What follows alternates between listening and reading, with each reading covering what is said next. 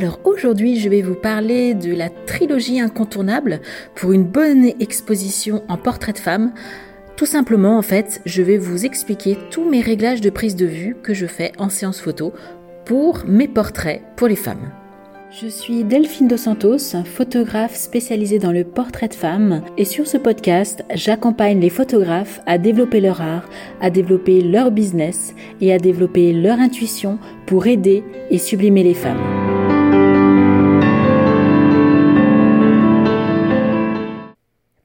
Bonjour à toutes et bonjour à tous mes très chers collègues photographes, je suis ravie de vous retrouver aujourd'hui pour ce tout nouvel épisode de podcast.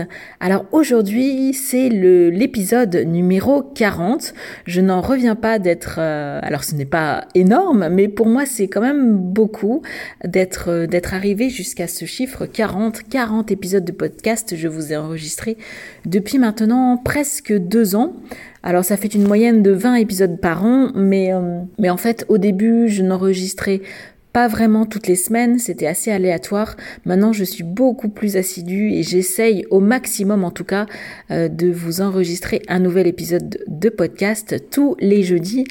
Euh, voilà, je suis, j'ai un bon rythme en ce moment, donc c'est très bien. Après, ne vous inquiétez pas si des fois il n'y a rien qui sort, c'est normal. Hein, je ne m'astreins pas non plus à cette discipline de faire euh, au point de, de, de, ne plus rien faire d'autre. Non, non, euh, je le fais quand j'ai le temps, je le fais quand j'ai l'envie aussi, quand j'ai l'inspiration. Et quelquefois, eh ben, je n'ai pas le temps, je n'ai pas l'envie et je n'ai pas l'inspiration. Alors l'envie, je l'ai en général tout le temps, hein, parce que j'adore enregistrer ces épisodes de podcast.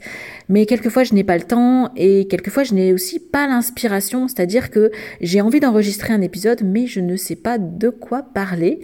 Et en fait, je me laisse complètement porter par ce qui vient. Je ne prépare rien à l'avance. Et là, aujourd'hui, j'avais envie de vous parler euh, technique, technique photo, euh, parce qu'on me pose souvent la question de quel réglage j'ai utilisé pour faire tel type de photo.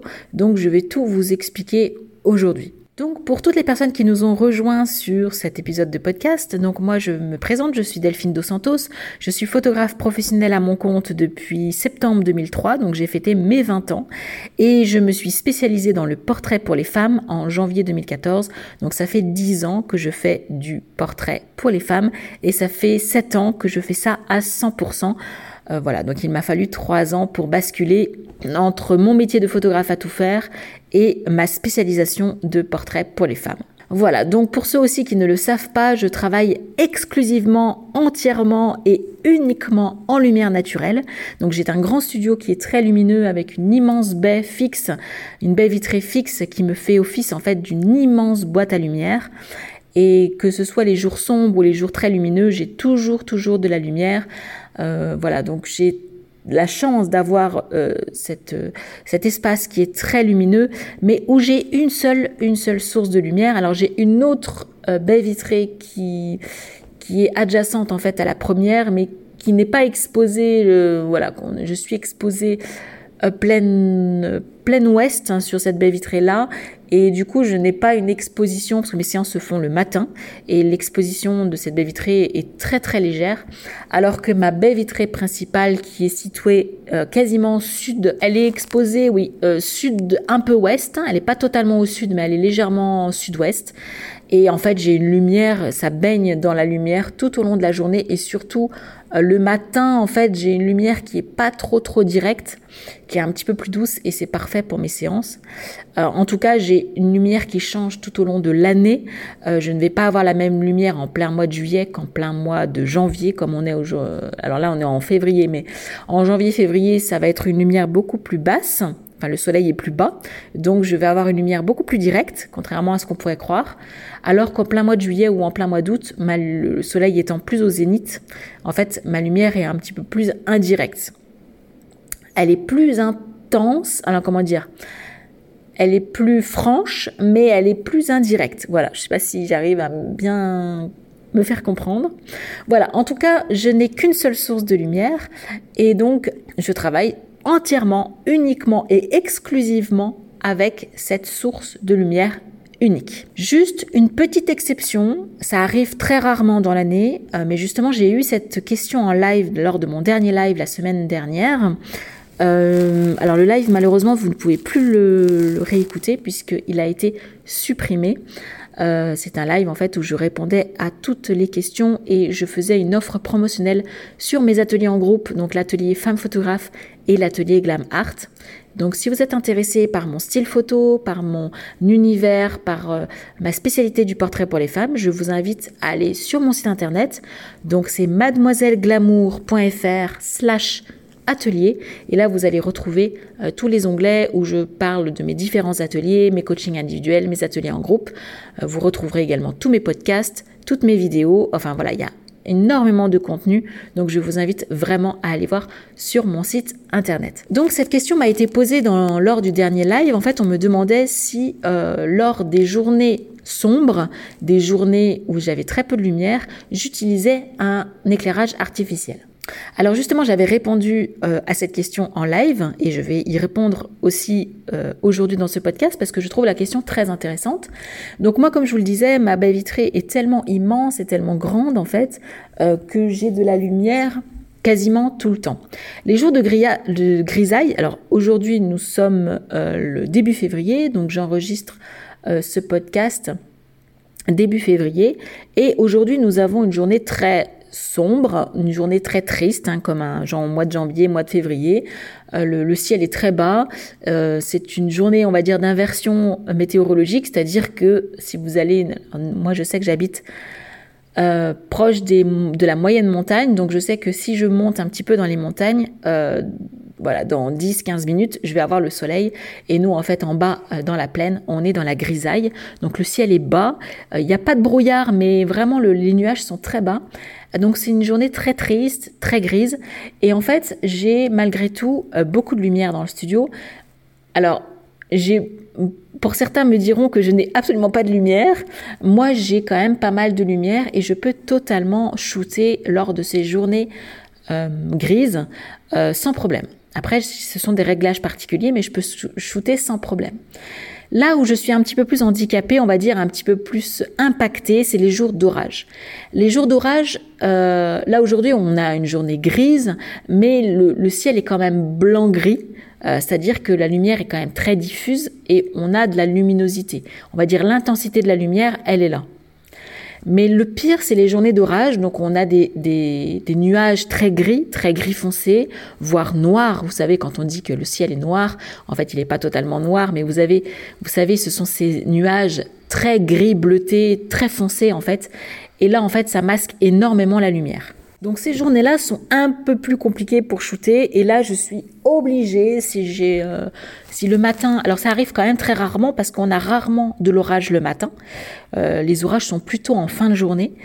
Euh, mais ça arrive. Et là en général j'utilise mon mon anneau lumineux en fait que j'ai acheté pour faire les vlogs, mon anneau lumineux que j'ai acheté pour faire les, les vidéos, les lives, etc. Donc c'est un, un anneau lumineux comme vous le savez, hein, on peut mettre l'appareil photo au milieu et en fait, ce sont, ça a été conçu pour faire euh, des vidéos.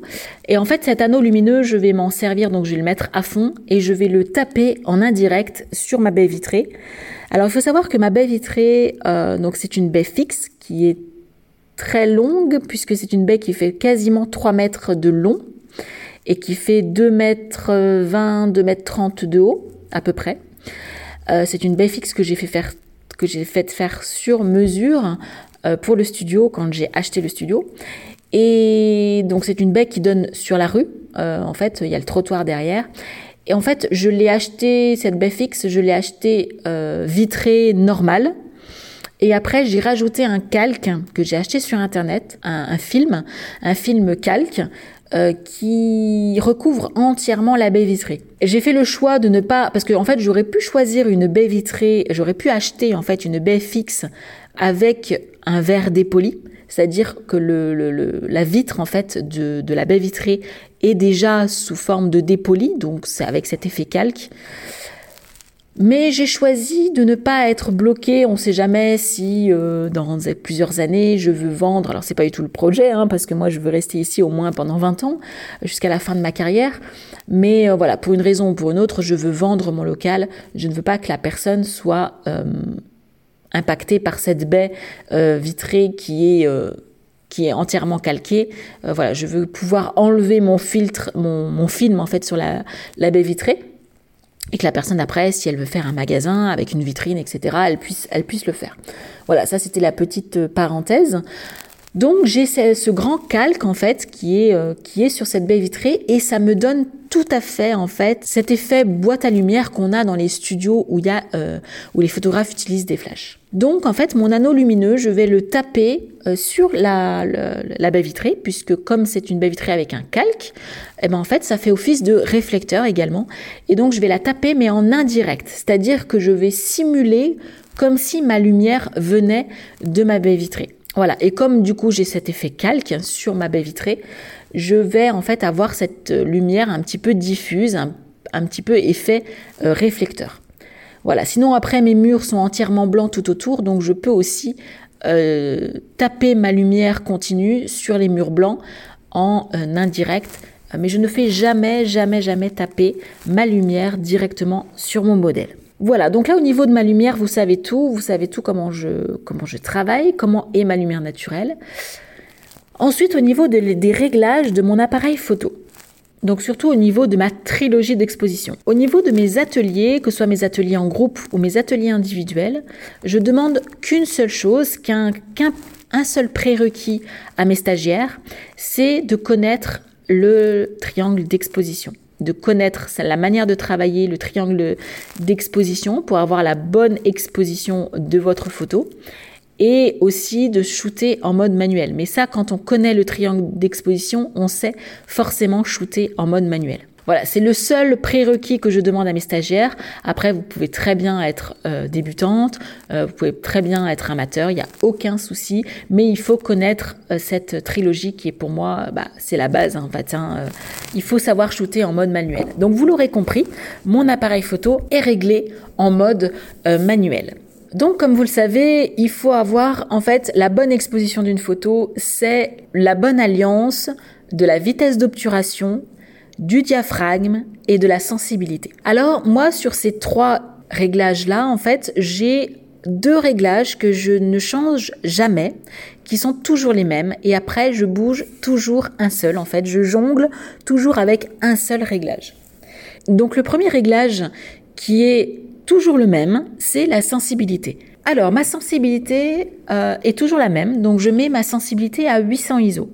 800 ISO, j'ai remarqué que c'était le parfait réglage pour être, comment dire, suffisamment lumineux, c'est-à-dire suffisamment sensible au niveau de mon capteur numérique, sans ajouter trop de bruit à mon image. Parce que donc, comme vous le savez, euh, plus vous montez dans les ISO, plus vous avez ce qu'on appelle le bruit voilà, donc moi je sais que 800 euh, ISO, c'est la parfaite alliance euh, pour... Euh, j'ai très peu de bruit et j'ai une sensibilité suffisamment élevée pour pouvoir shooter à une vitesse un petit peu plus élevée également.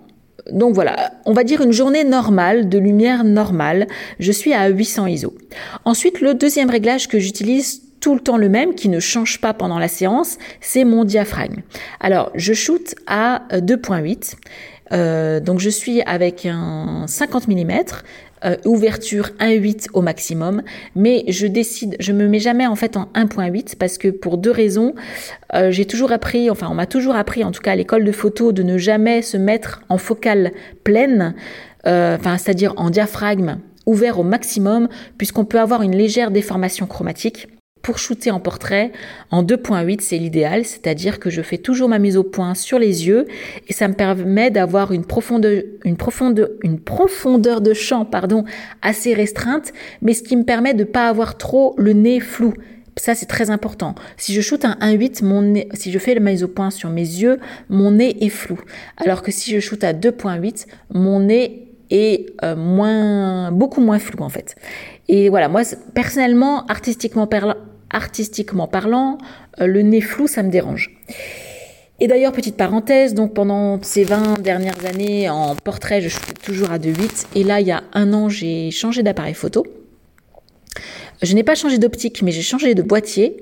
Je suis passée sur un... Alors, je suis passée du D810 au D850. Alors, pour la petite anecdote, je vous ai fait un épisode de podcast exprès sur pourquoi je ne suis pas encore passée en hybride. C'est le podcast numéro 20, en fait, où j'explique pourquoi j'ai choisi de réinvestir dans un réflexe et de ne pas encore basculer euh, sur un hybride. Voilà, je vous explique tout euh, dans cet épisode de podcast et c'est très très intéressant parce que, euh, en fait, j'ai découvert l'hybride, je l'ai testé et j'ai été déçue parce que ma manière de photographier ne peut pas s'adapter avec un hybride. Voilà, donc je vous explique tout dans cet épisode qui est très intéressant. Je vous invite vraiment à le découvrir. Donc c'est l'épisode numéro 20. Euh, voilà, donc j'ai réinvesti dans un réflexe. Donc j'avais un D810, je suis passé à un D800 je ne me souviens plus, je vais aller voir parce que je m'en souviens plus. Oui, c'est bien ça, je n'étais pas sûre, mais j'ai réinvesti donc dans un D850. Je suis Nikon, hein, comme vous pouvez le voir. Je, d'ailleurs, dans l'épisode numéro 20, je vous ai fait la rétrospective de tout mon matériel. Hein. J'ai commencé avec un D70, après j'ai eu un D700, Ensuite, j'ai eu un, un, D800, ensuite un D810, après un D850. Voilà, je crois que je n'ai rien oublié. Il me semble que j'ai eu 5 appareils photo, 5 réflexes en tout, euh, sur 20 ans. Euh, voilà, grosso modo, je change tous les 5 ans, tous les 4-5 ans. Donc euh, voilà, c'est mon cinquième boîtier réflexe. Euh, voilà, en tout cas, je vous invite vraiment à découvrir cet épisode numéro 20 où j'explique pourquoi je n'ai pas encore basculé en hybride et que je ne compte pas basculer tout de suite parce que ma manière de photographier ne fonctionne pas avec l'hybride. Donc, j'ai, voilà, pour tout, tout vous dire, donc j'ai changé de boîtier il y a un an et je n'ai pas changé d'optique, donc je suis toujours avec mon petit 50 mm euh, ouverture 1.8. Mais je ne sais pas pour quelle raison. Là, c'est pareil. Peut-être que les pros de la technique, les experts de, du matériel photo me le diront. Mais moi, je n'ai pas cherché à comprendre parce que ce n'est pas, on va dire, intéressant pour moi. Mais en, je me suis rendu compte que à shooter en 2.8, je, euh, eh ben, j'avais ce nez de nouveau flou en fait qui apparaissait, qui était extrêmement euh, important comparé à mon D810 qui ne voilà c'était pas du tout pareil. Donc euh, voilà ils ont dû faire des progrès au niveau qualité d'image et tout qui fait que c'est encore plus flagrant. Donc maintenant je ne shoote plus à 2.8 je shoot à 4 parce que du coup je n'ai plus cet effet euh, cet effet de, de, flou au niveau de mon nez. Euh, alors pourquoi j'ouvre j'utilise un diaphragme aussi ouvert? Parce que j'aime qu'il y ait une profondeur de champ peu importante en portrait. Euh, j'aime beaucoup. Et ça me permet d'avoir mon, fond beaucoup plus flou. Et, aussi parce que bah, forcément, euh, ça m'arrange aussi à deux niveaux. Donc pour avoir cet effet de profondeur de champ peu importante et aussi pour avoir beaucoup plus de luminosité qui rentre euh, dans mon appareil photo. donc plus je suis lumineuse, plus ma vitesse après d'obturation sera importante, donc moins j'aurai cet effet de flou sur mes images. Voilà. Donc du coup, je vous répète, voilà, sensibilité 800 euh, pour avoir une bonne sensibilité de photo. Ensuite, je me mets à diaphragme 4, pareil, pour avoir un maximum de lumière qui rentre euh, dans mon appareil. Et après, la seule chose que je bouge lors de ma séance photo, c'est ma vitesse d'obturation. Donc je joue en permanence euh, sur ma vitesse d'obturation pour avoir une lumière soit surexposée, soit sous-exposée, soit bien exposée. voilà. Après, Là, ce que je vais vous dire, ça ne n'engage que moi. Une image qui est bien exposée, ce n'est pas forcément, elle sera pas forcément bien exposée pour vous qu'elle sera pour un autre photographe. Moi, je n'utilise jamais, vous savez, le, alors ça a un nom, hein, je ne sais pas exactement comment ça s'appelle. Mais vous savez, vous avez un, une petite dans le viseur de votre appareil photo, vous avez le curseur en fait qui bouge, qui vous dit à 0 vous êtes bien exposé, à plus 1 vous êtes surexposé, à moins 1 vous êtes sous-exposé. Voilà, moi je ne joue jamais avec ça, je ne regarde jamais ce paramètre-là.